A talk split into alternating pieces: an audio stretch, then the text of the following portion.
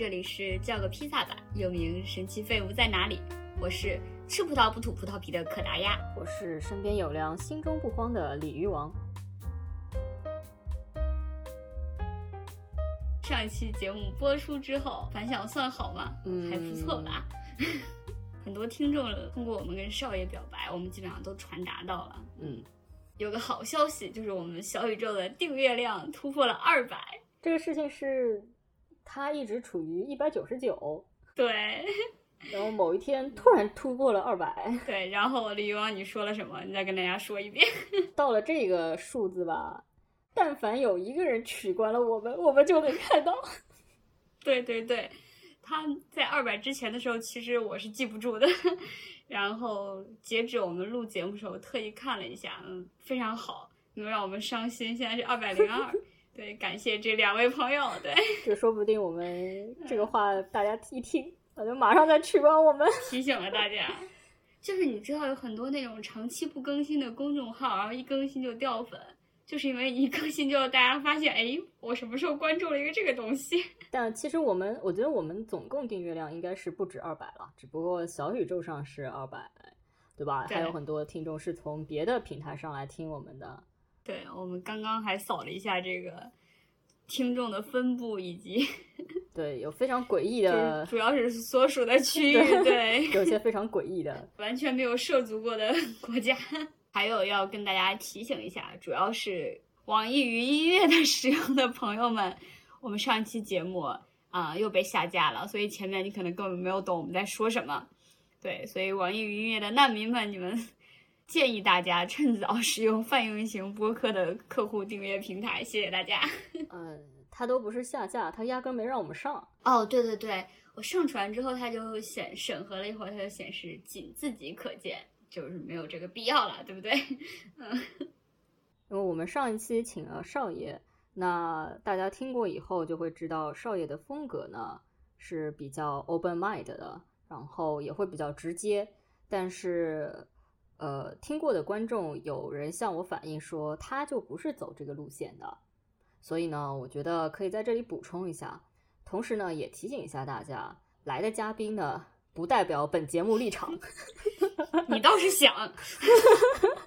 除此以外呢，就是千人千面嘛。嘉宾分享了他们的经验，但是有可能你不是这样类型的人，你嗯也不一定一定要照着他的形式去效仿他来听这个节目，或者听了上一期节目想要听上一期节目内容的女生呢，她本身在这方面没有那么多的经验，所以呢，少爷呢可能是一个院士级别的人物了。在这方面，而有一些人可能还在念小学或者念中学，所以每个人的经历呢不可复制。嗯，所以有些人可能依然会有很多的疑惑。那我这里举个例子呢，也是我们的一个忠实听众向我反映的。他说，他就完全不是走少爷那个风格的。少爷在节目里面有说，呃，怎样放照片才会吸引到人？他说是你身材上突出什么就放什么。那个联系我的听众，他就表示说，他其实就是，嗯，不是放很多身材展示这一方面那那种类型的女生，她其实就是更多的适合男生在小软件上，呃，更多的聊天，然后聊天以后呢，他们才相约出来。当然，呃，相对应的呢，吸引到的男生也是文艺型的男生会比较多。还有举例说，有一次他约了一个男生。呃那个男生和他在小软件上面聊了很久的塔可夫斯基，这个小软件是叫豆瓣吗？也不是哦，就是那种小软件嘛。嗯。然后呃，见面了以后呢，他们就一起去那个男生家里看了《鬼婆婆》，然后当然看完以后还是办了正事嘛。嗯。呃，所以就是他的经历就会跟少爷的很不一样，当然他约到的人跟少爷的也是很大的不一样。他又说，他当时跟她男朋友也是在小软件上认识的，但她男朋友呢就不是那种上来就办正事的人，他们大概有进行了十次的约会，那个男生手都没有拉，他会觉得说你怎么回事？就也也会约到这样子的人，就好像女生可能没有太多经验，但还是对这个东西有好奇。那男生也会有，嗯，经验很少，但对这个有好奇。不是每一个人都一定是老手的，所以呢，呃，如果觉得自己在这方面实在是不可能做得像少爷那样直接，也不代表说，呃，你没有机会，你还有很多其他的方式，啊，可以去探索。嗯，好，非常好，对，给了我们极大的信心。嗯，然后前两天呢，我们发现我们的爱发电的赞助链接打不开了，然后出现了一些故障，财路堵死。对，然后 经过我一番探查，然后我又把重新把财路打通了，然后我们就很担心，也不知道它呢是什么时候打不开的，然后万一有热心的听众想在这个时候。支持我们呢，对不对？在此，我们再一次重申一下我们的困境，因为我们每个月需要给托管平台一百三十块左右的人民币，所以我们的目标呢，其实就是能每个月凑到一百三十块钱就可以了。对对，嗯。然后我们现在主要还是靠我们的最大的金主老杨哥支撑起来的，感谢老感谢老杨哥。对，那接下来我们就开始进入正题。这个话题其实是我一直以来的一个问题，也就是说，我在工作的时候特别容易焦虑，然后我一焦虑就想吃东西，可是我也不能一直吃东西。我通常呢会选择一些容易携带的小东西，比如说彩虹糖啊、薄荷糖啊。大家就注意一下，这都是糖。工作的焦虑在工作结束以后可能会变成患糖尿病的焦虑。所以呢，我一直很想要转变一下这个模式嘛，不能做事的时候一焦虑就吃东西。然后我以前是不吃糖的，我以前焦虑的时候呢是吃淀粉类的东西，那这个真的是很容易胖啊，而且淀粉类东西你吃了容易饱，然后饱了就会困，倒不是困，就是就可能你就吃不下饭。然后其实我本身很爱吃饭，屁呸呸。我我其实很早，我我很早以前，我后来细想，我大概是很早之前就会有这样的焦虑，但是我自己其实一直都没有意识到我焦虑的时候要吃东西。我是一个什么时候呢？还是被别人给提醒的。就我有个好基友，那个时候，呃，我去图书馆写论文，写完以后呢，就是我我们住在一起，我回来以后就继续在那个吃饭的地方，就继续继续写论文，然后呢。呃，我写着写着呢，就开始抛弃旁边的那谷物燕麦，你知道吗？哦，我知道，就是那谷物燕麦，其实就跟薯薯片差不多。它其实像一种膨化食，哦，是那种脆片的那种那种膨化食品，对啊，它是一个包装成健康食品的，很容易发胖的东西。我我做着做着，我就开始拿那个抄起那个就开始嚼，干嚼嘛。爱吃这个东西的人根本不会泡牛奶。对，我嚼着嚼着，我就听到。我那个朋友就跟我说：“他说，你是不是写论文焦虑了？就是他跟我讲了这个东西以后，我才发现啊，原来我一直就经常想要找东西吃，并不是因为我馋，是因为我焦虑啊。因为因为我经常找东西吃，我一直以为是我自己馋的问题。我妈一直说：‘哎呀，你好馋啊，你怎么又出来兜兜转转找东西吃啊？’我发现不是。她如果说我你怎么又出来找东西吃，我就跟她说：‘妈妈，我功课做不出。’啊。”鲤鱼王这个特征呢，我也是有印象的，就是我们俩第一次见面，这又要说回那个高端国际赛事。我们俩当时第一次见面的时候，然后那其实对于他来说，就是一场十五天的战役，你知道吗？然后我们第一次见面，他就拿出了一兜那个自就是牛轧糖。还是雪花酥之类的东西，然后往往桌上一摆，一半牛轧糖，一半雪花酥，然后往桌上一摆，然后跟我讲说，这个是我姑姑自己做的。然后我当时还心想，哎，就是还挺客气啊。然后，然后我也没太好，我也没怎么好意思吃。然后后来我慢慢慢慢随着，当然随着我们俩越来越熟悉，然后也住了，然后时间随着时间的推移，我也发现了。那个东西根本不是什么见面礼，那就是他自己给自己准备的军备物资，就是那一包可能我吃了一两块，然后全是他磕掉的。我因为也不抽烟，也也不喝酒，嗯，然后吃糖，我觉得已经是相对来说热量就是相对比较低的。大家可能会会不相信这件事啊，但是如果你去看热量表的话，你吃糖一定是比吃谷物跟吃面包要低的，因为你一包糖里面有很多颗，你你吃的最后你可能那个净重量你不会多少，不会超过一百克可能，但是你要是吃面包，你可能一块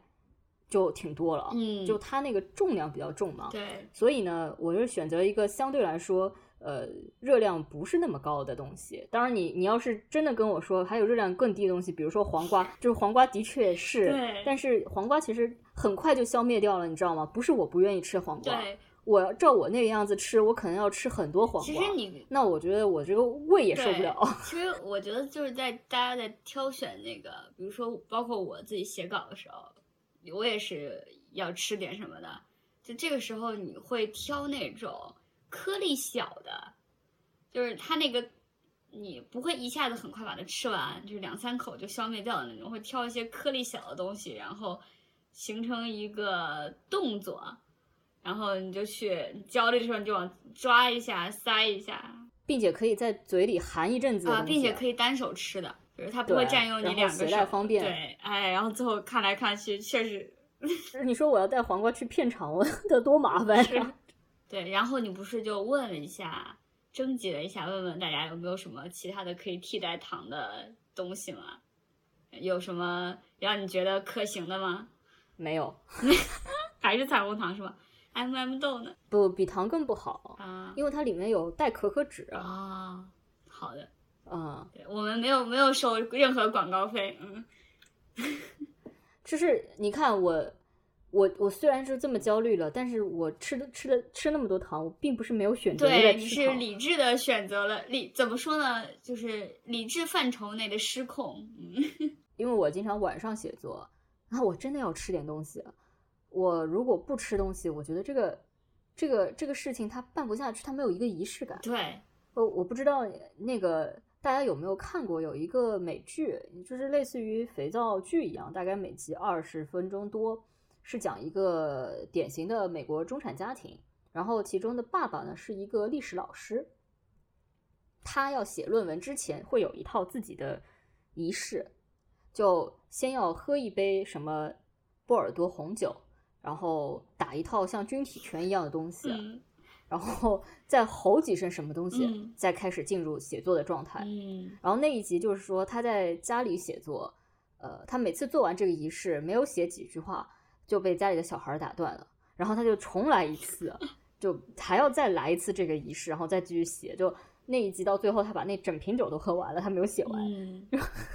是 就是写作这个东西，就是是要有一点一点这种感觉。我现在就非常能够理解哪些作家为什么写东西的时候一直在抽烟。我真的去看过好多作家，他都是点心爱好者。就比如说鲁迅，他写作的时候，他就很喜欢买很多碳水化合物来吃。稻香村的点心，那鲁迅这个身材是怎么维持的？我觉得有可能啊。鲁迅那个年代的稻香村的用料呢，也没那么多。我觉得不会毕竟，就是我觉得不会，啊我觉得不会。你肯定是，你是你吃过稻香村吗？我吃过啊，我觉得鲁迅的品味真差。哎，鲁对啊，他作为一个，他作为一个浙江人，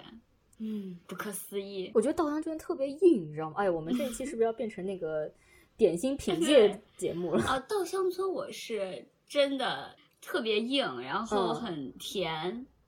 很干。嗯，它可能是为了嗯保存吗？我也我也不太清楚。嗯，我觉得应该就是保存，然后呃，本身也是一个呃补充热量的一个东西。嗯，用料确实是很扎实，没有错，但是并没有提供好的口感，我觉得。所以它本身应该可能是一种干粮，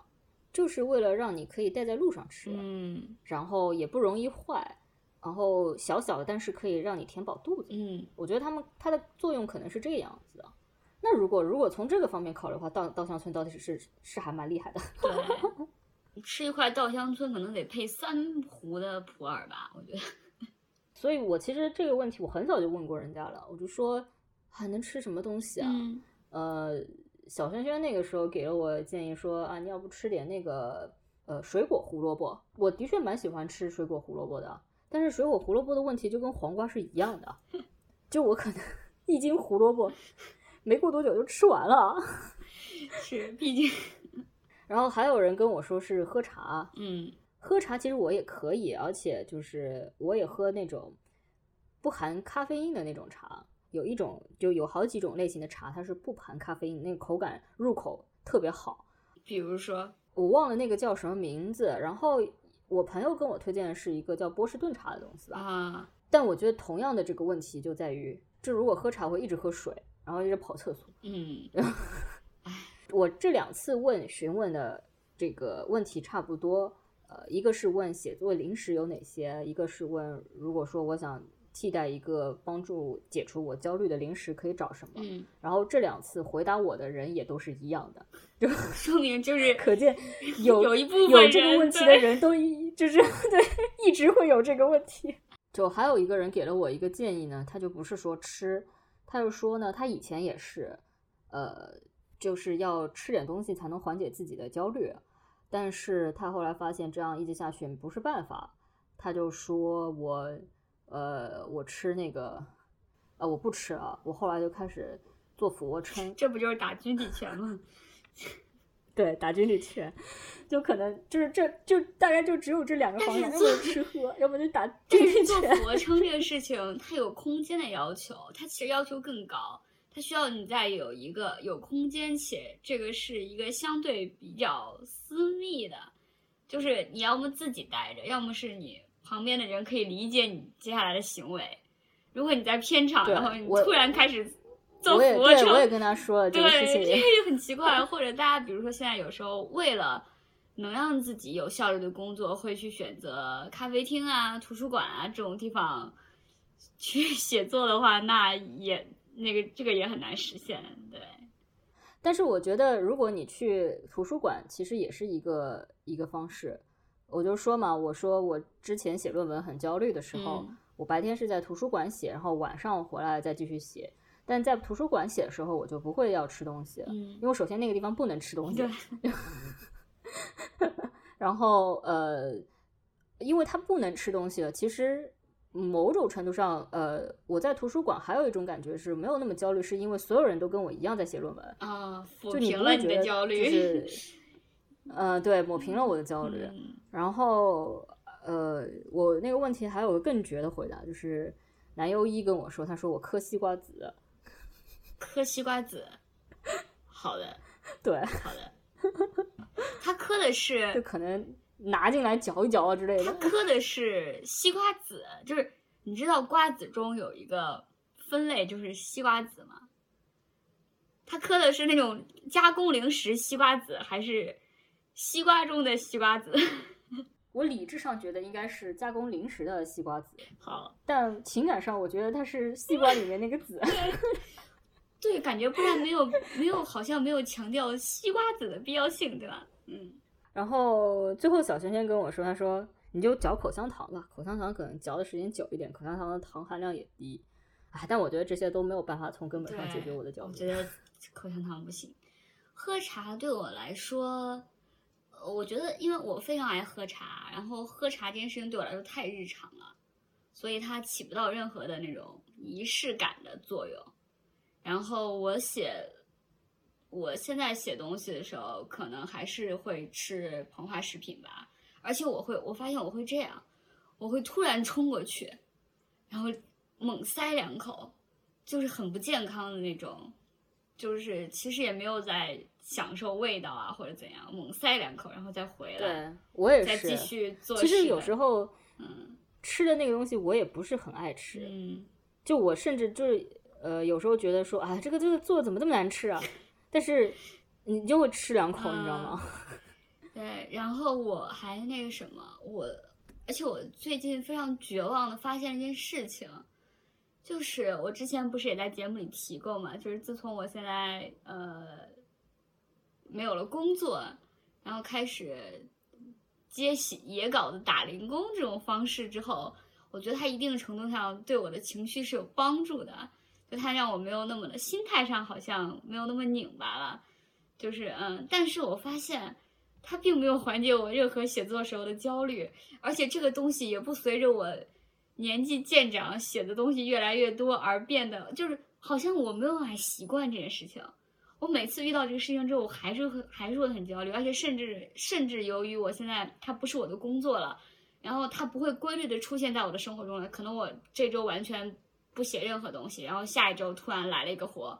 然后然后那个时候我就会特别的惊恐。然后如果这个人这个编辑又是我合作的一个陌生的编辑的话，就会加剧我的焦虑。就好像这个这个东西没有办法，我通过日复一日的训练，而而让我变强。就他没有，我每次还是一样的慌张。小轩轩就在在跟我聊这个事情嘛，因为他也会工作焦虑的时候想找东西吃。嗯啊，这里也有个很好笑的事情，他就说你可以找那种就是无盐的，嗯呃，熟的那种杏仁或者是其他坚果类，嗯然后你那个吃一吃也是比较健康嘛。我想说，不行，坚果类按照营养科学上面来说，每天只能摄入十克，我们一定是不够的，十克肯定是不够的。十克肯定不够，时还有一刻写了一个次岛屿，对，后面三千字怎么办？写不了。然后我有我跟我跟他说，我说我有一次去朋友家，我把他我把他家的开心果都吃完了，然后他骂了我一顿，然后他就说他应该鼓励你呀、不应该骂你、啊。我跟他说，因为那开心果是他留着他工作时候吃的。然后我还有一个朋友说，呃，他说你可以买点水果吃，但我觉得水果就是跟黄瓜道理是一样的。对，然后他就说，嗯，买那种小的蓝莓的一颗颗的，然后呃圣女果小的一颗颗的。他说，关键是这些东西比较贵，你也不敢多吃，你也不敢多买。但是你吃完了之后，但是你买了一盒非常贵的蓝莓，还是那个道理，岛屿没写完呢，蓝莓吃完了，你就你就更焦虑，就是我花了这么多钱，我还没吃出味儿来，我写完了，我没有了。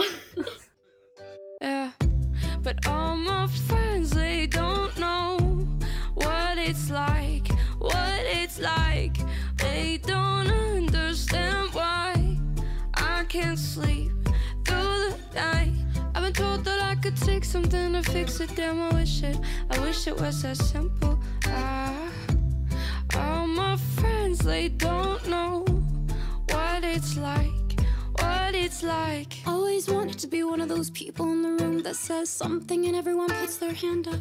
你刚刚说的那个就是遇到新编辑很焦虑这件事情，我后来就有跟小轩轩讨论嘛，就我们其实，在讨论说我们为什么焦虑，就是这工作这件事情让我们焦虑的地方到底在哪儿？就它可能症结如果解决了，我们就不需要说通过吃东西来缓解这个焦虑了嘛。嗯然后我就跟他讲，我说，嗯，我想了想啊，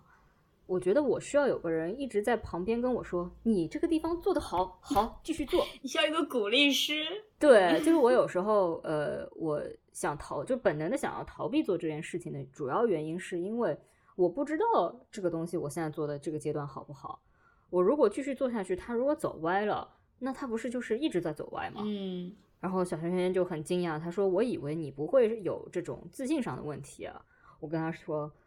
这真的不是自信的问题啊。如果说我自己写东西，或者是我自己做什么东西，我可能没有这么焦虑。哦，明白了，就是标准不在你手里。对，就是他的评判标准在别人那边，对，然后我根本不知道别人的那个评判标准，我现在是不是符合他这个评判标准。嗯那我们做这一行的都是，比如说有要求的嘛，对吧？就你刚刚说的，熟悉的编辑其实是一样的，你知道他那个杂志，你知道那个编辑的要求在哪里。我要是熟悉的编辑写文章，我也不觉得焦虑，除非我自己拖延太厉害了，然后 拖稿拖得很厉害，那我也焦虑。但如果说在正常范围内，我不会觉得很焦虑，因为我知道该怎么做，他能顺利做完。但如果是第一次合作的，你真的会很焦虑，因为你不知道他到底。你你做的现在做的这个东西是不是符合他的这个要求？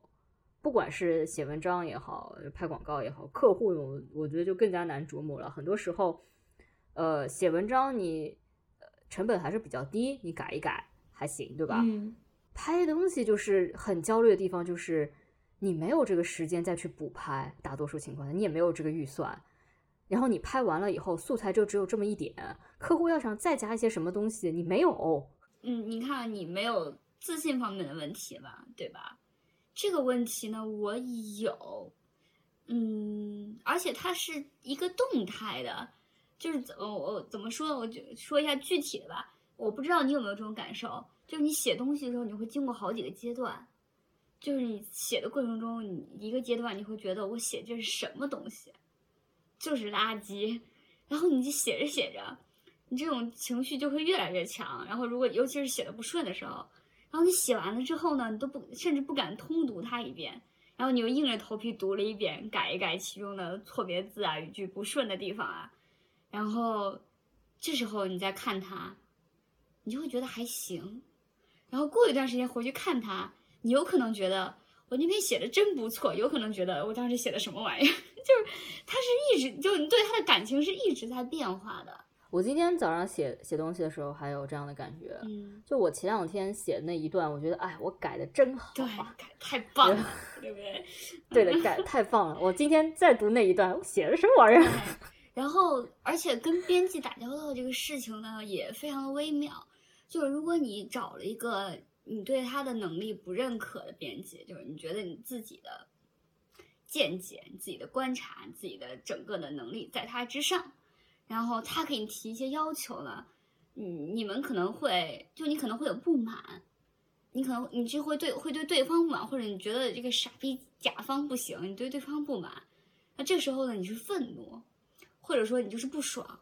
但如果你找了一个你自己认可的编辑，然后这个时候他再来跟你提问题的话，你就会变成对自己的不满。我这个和我我和你倒是不太一样，嗯我对于编辑不会做太多的评判，嗯因为有很多时候不是编辑的问题，是他们这一个平台需要什么样子的稿子，他们这个平台就是本身不一样。我我觉得，我觉得其实我主要想强调的是后面那种，就是我好不容易合作了一个我还比较就是比较认可的编辑的这种情况下，然后我又是初次跟他打打交道的情况下，这种时候我就会对自己的，就我特别就是我非常的害怕令他失望，就是你很想。就这个时候，嗯你对完成这份工作的你其实也很想证明你对对你是可以的对，至少我希望是，就我希望我是符，我不需要特别让他惊喜，但是我希望我至少能够符合他的预期。我希望在他那边我可以达到及格线。呃，我我能够理解你的这个嗯心情。然后我刚才有说，就是评判标准不在我这里。其嗯实我觉得，呃，最后的结果本质上是我们的心情的本质上是差不多的，只不过说你你想要完成他的期许，是因为你第一次跟他合作，或者是你对他非常认可，所以你想完成他的期许。我是另外一种情况，就是我想完成他的期许，除了说呃第一次合作，我想完成他的期许，还有一种情况是，呃，我们有很多的工作是通过熟人介绍的，啊，然后他介绍给你的时候，他也是希望你可以做好。我有时候是很害怕给这个介绍人丢脸，明白，就是我其这个实其中与其要完成对这个对方的这个期许，更不如说去完成一个介绍人的期许。对就如果说对方的这个期许真的是你觉得你也不认可，嗯然后你觉得这个这个有什么真的太傻了，我我没有办法做这个事情，然后你的介绍人他其实也觉得这个哎这个怎么这么傻呀？我原来介绍给你的时候没想到是这个样子。那就很我觉得如果是这种情况，我还心安理得。是是是 是对，所以我就是说，比如说，就我也有遇到非常好的编辑，就有时候其实是平台的要求很奇怪，然后这个时候呢，编辑他会在中间，就是一般这种情况下他会支持我，就是比如说他发现我们能改的都改过了，然后或者对方提出的要求真的很无理的话，然后他这时候他会支持我，然后这种我就非常的感激。嗯，然后，然后剩下那种就是是对方，比如说就是那种我认可的编辑或者我认可的平台，然后没有达到他们要求的话，这个痛苦是一个，就完全就是向内的痛苦，就是你后面刚才我说的那个，它不涉及你的自我质疑，但是后面那种你就会你就会你就会陷入自我的对于自己的能力的怀疑，然后以及所以你看你，你跟我一样啊，你就你你其实也需要一个时刻可以在你做的这个进度当中，呃，给你给你鼓鼓掌的人啊。我们两个的这个焦虑的点，关键还在于这个，其实是想要可以得到一个即时的认可，一个及时的认可。嗯我还想补充一点，我之前说到的，对于这个事情的焦虑，并不能随着你工作的增加，或者它并不会强化。我并没有学着更好的应对它，完全没有。而且可能因为我现在，其实我现在的是基本上是没有什么所谓的工作环境的，就是我社交的，我完全处在一个，我可以说我完全处在一个相当舒适的社交圈里，就是基本上和我打交道的都是我的朋友，然后。嗯，然后，然后这时候就是突然出现这种工作的社交的时候，我就会，我发现我比之前工作的时候还要害怕。哦，我我想了一下，它有点像，比如说你就好像是你从高中毕业了，你从学校毕业了之后，然后有一天突然你又被拉去考试了，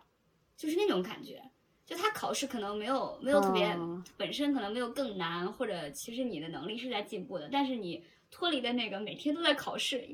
什么周考、月考的那个环境之后，你就对考试这个事情就会很害怕。哎，我这时候想说，想说一下，我觉得考试真的是，我不知道是不是东亚学生，反正真的是中国学生一生的噩梦，你知道吗？你有没有梦到过那种？就是哎，经常梦到，对对，就是嗯，我真的听到好多人跟我讲这个事情。然后前两天我我朋友还跟我说，他做了一个噩梦。我那个朋友是，是本科是考到了北大的朋友，就是不是那种会害怕考试的人，但是他还是做了一个噩梦，就是梦见去考场，然后这个考试他他有时候是你在考场上做不出来题，他有时候就是跟考试相关。就我跟他做几乎做过一个完全一样的梦，就是我们去一个陌生的城市参加考试，然后父母都陪同我们一起去了，然后感觉那个考试非常之隆重。然后你到了考场，就是你发现自己迟到了，找不到准考证，找不到考场，就是这种乱七八糟的情况。反正总而言之，它不见得是做题本身，它就是整个跟这个考试系统是相关的。我觉得太可怕了。我们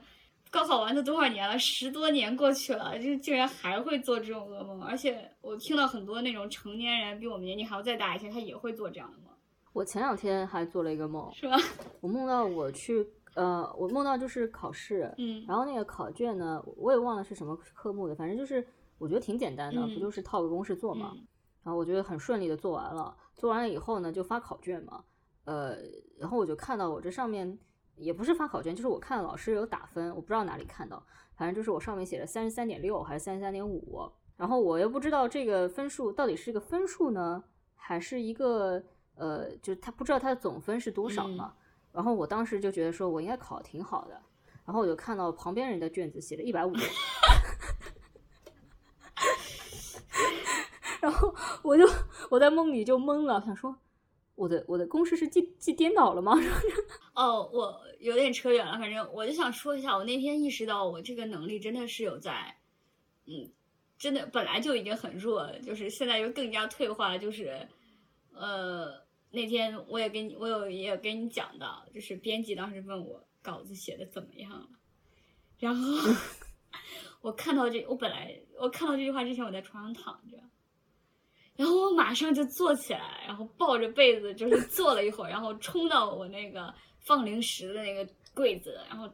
歘的一下打开，然后拿开我那个剩了半包的那个薯片，然后就开始往嘴里塞，真的是往嘴里就是一把的往嘴里塞。然后我就站在那边吃，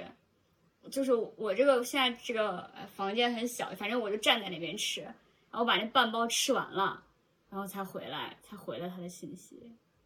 我觉得有点，我自己都觉得有点夸张了，但是当时真的是没有什么办法。我还是要提醒大家，就是吃吃东西还是会胖的。I tasted defeat at the feet of my demons. I'm such a fucking waste of achievement. I should put this trigger to my brain and just squeeze it. Cause Lord, I know I ain't been no saint. But tell me what I did to deserve this pain. Tell me what I did to deserve this hurt. When all I ever did was put everybody first. And how does that make you feel? These days, I just don't feel shit. I don't feel a thing at all. I don't feel like I exist. That's why I need my fix. So I can just feel something. How do you describe the word empty? Try to describe the word nothing. Wait, fuck that. Use my name as the definition. Write it on my forehead. Defective out of commission. I'm sick of it. Losing myself, I'm sick of it. Check my fingerprints. You'll see how little the percentages. Giving it my 哦，我我说一下我最近的一个缓解焦虑的方式，就是在 B 站上看塔罗视频，一一遍一遍的算命吧，能算的都算一遍，对。就是他，你不能，你不能，你还可以一边吃东西一边写，但你很难一边认一边听那个东西一边写。但是，呃，我觉得一个是因为我关注的一个博主，就他声音还还挺疗愈的，对，很他声音很平静，他音调很很平缓，然后，然后反正我焦虑的时候我就去我就会去算一算，就打开一个看一看，然后我还会在写，就是写那种。比如说，就是有点大家现在接野稿子，其实也是分情况的。就有的时候真的会接到那种野稿子里边的野稿子，就 是就是那个就是摆明了就是要求你写个软文，就是这种我尽量避免接了。但是嗯，没办法嘛，你也不能总就是你你也不能只写就是自己感兴趣的选题嘛。所以有时候遇到软文的时候，这时候我就会打开一部。垃圾国产剧外放，反正我就会我就会外放这一个，然后我就觉得就是我摄入的这个精神废料和我产出的那个精神废料非常的匹配，它是一种内循环，你知道吗？其实我觉得吧，每个人可能焦虑症结都是不一样的。我们刚刚其实讲了有几个，一种是害怕自己达不到对方的期许，嗯，还有一个是害怕会会让自己失望吧，嗯，就是无法证明自己。不管是对别人证明还是对自己证明，就是自己的这个能力，对，也会有时候会对自己能力产生一个质疑。然后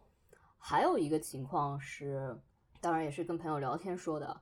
呃，就是他说其实他觉得最好的解决焦虑的方式是陪伴，也他不一定是陪你焦虑了，嗯，就可能是啊，当然这个就涉及到亲密关系了。就可能是有这个人在旁边，会让你觉得放松。这不就是你的最大的能力吗？应该这个世界应该量产鲤鱼王，然后分配给焦虑的朋友。但是我碰到过真的很焦虑的朋友，他反而不需要我在旁边。平时我出现，他会觉得啊好放松啊。可是当他的那个工作到了，比如说马上就要 deadline 了，然后他一个字都没写的这种情况，他其实说我现在心里很烦。我不想要身边有任何人，就是就是，即便他是知道说我，呃，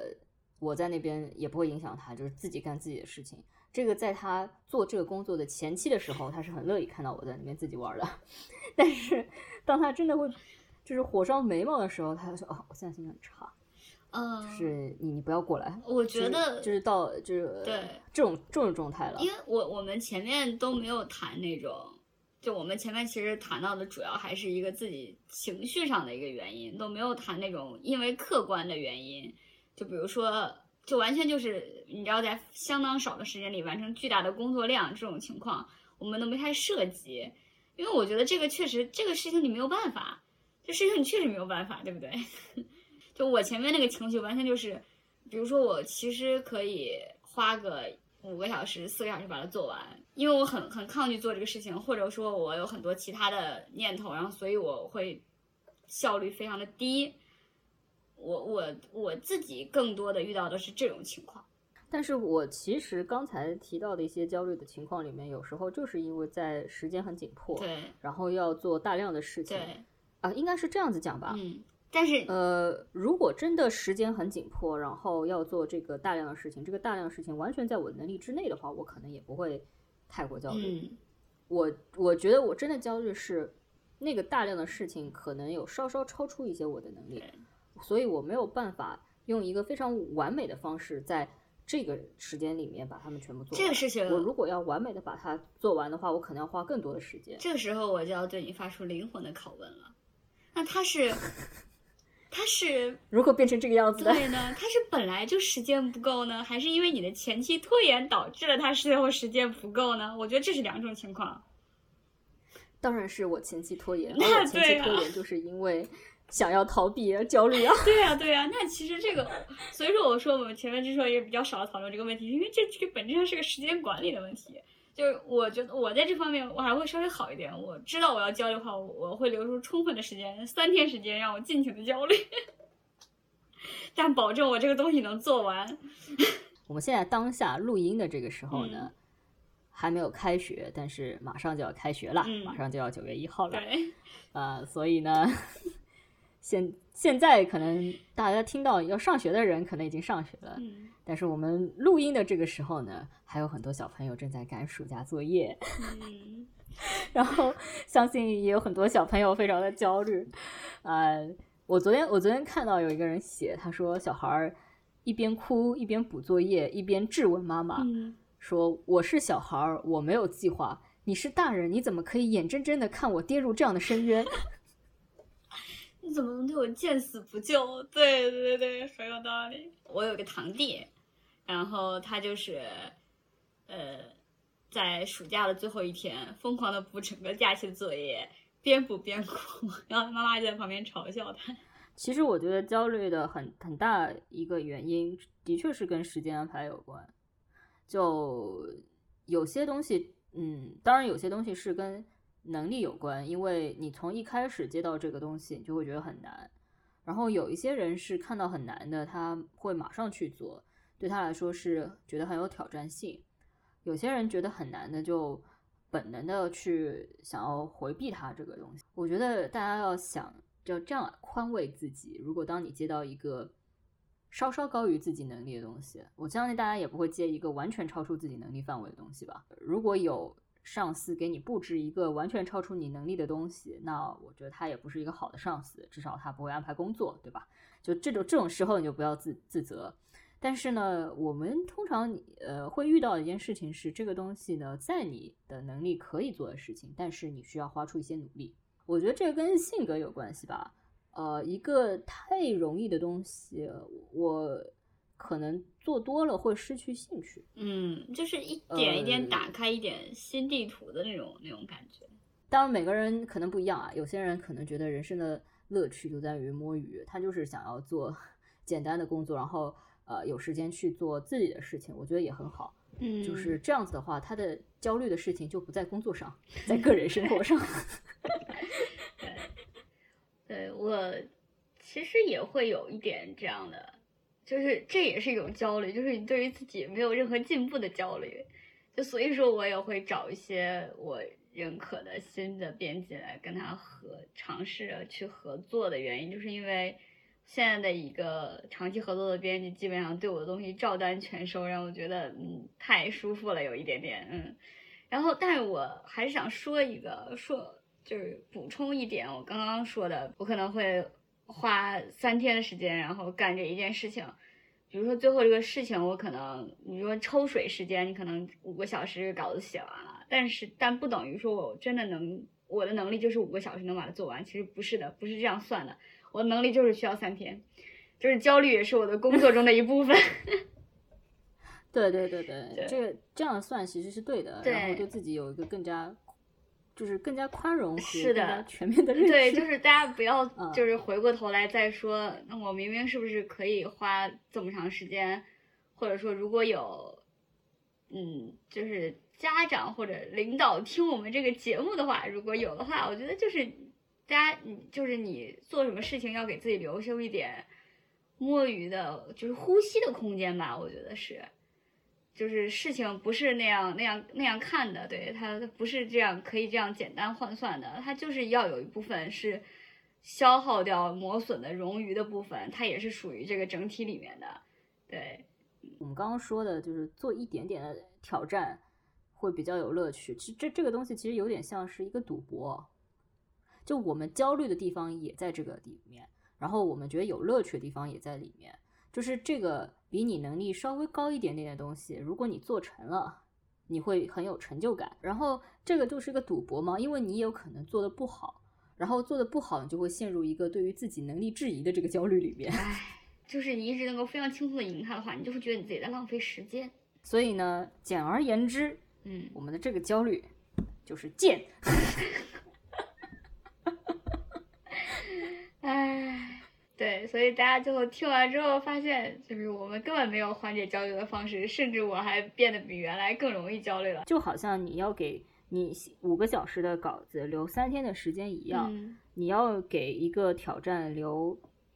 失败的余地。嗯，对啊，是是允许的，不允许也没有办法，只能接受，只不过接受的过程很痛苦而已。所以呢，我们就需要有一个人在旁边一直夸我们，对，做得 好，做做得得好，或者是说你虽然做的不好，但是说，但是你这个地方做得好 有有道理。但是生活中还是会需要一种一种兵来将挡，水来土掩的实际操作，就是糖该买还是要买起来。呃，陪伴的确也是重要的，嗯就是说有各种各样的陪伴，一种是比较浅显的，就是呃，类似于团队的作用，那天我跟你讲了，我当时特别焦虑，然后你说你在赶 deadline 特别焦虑，之后我们俩就是放着，就是就我们俩就打开了视频，然后放了一会儿。对我们俩就是打开了视频，然后我们就听着对方在那边噼里啪啦打键盘，对，有缓解焦虑啊，确确实确实有，而且对李玉王觉得自己觉得我好了之后就说，那个我现在要去干一个真的很集中精力的事情了，我要下线了。对。其实像这种时候是有一个很懂的人，对，在这方面也很懂，他可以给你一定的交流，即便他没有办法在真正的内容上帮助你，但是你也会缓解一定的焦虑。嗯就比如说，你可能是专攻这个领域的，他是专攻另外一个领域的，你们的这两个内容是不一样的，但是你们要做做的一个东西，它的形式是一样的，然后他就会告诉你啊，做这个样子形式的东西呢。啊，我是怎么样做的？其实你不要太觉得，因为他会跟你有相同的心路历程，嗯，所以他会有时候告诉你说，啊，你不要太觉得你这个东西不懂，所以你不能这样写，你要比较有自信。其实我们都不懂的，但是我们都这样写的，就这个 这个时候就会很极大的缓解你的焦虑。当然，如果有亲密关系的人也是可以的啦，只不过这个亲密关系的人是你们相互之间的确是很了解，那也是也是可以的，对吧？就是嗯不一定他一定是你这个知识领域里面，你这个工作行业里面非常清楚的，但是。